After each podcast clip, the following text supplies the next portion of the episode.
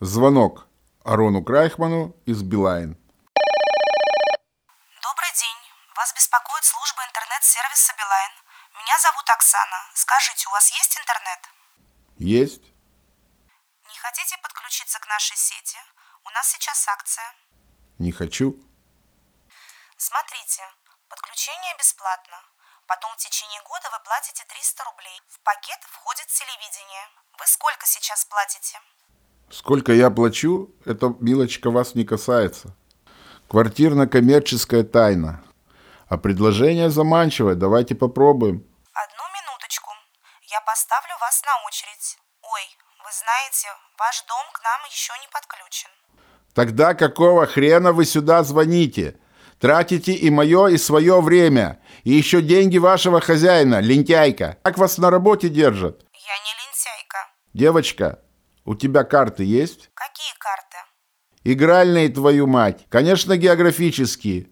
Где точечками отмечены дома, в которых есть ваш провод. У тебя география в школе была? Это предмет такой, который изучает, где какой объект. У нас все в компьютере. Тогда нажми кнопку перед тем, как беспокоить людей и посмотри на карты. Если бы мне за каждого неуча, который сюда звонит, платили бы учительскую ставку, я бы уже был миллионером.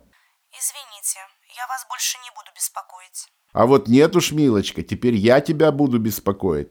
Я тебе даю два дня, и ты позвонишь по этому номеру и по улицам расскажешь, где есть ваша проволока. А иначе я позвоню твоему шефу, и тебя выкинут с работы», — положила трубку. Голос из кухни. «Арон, Арон, у тебя сердце, нельзя так нервничать. Фира, эта страна катится к чертовой матери.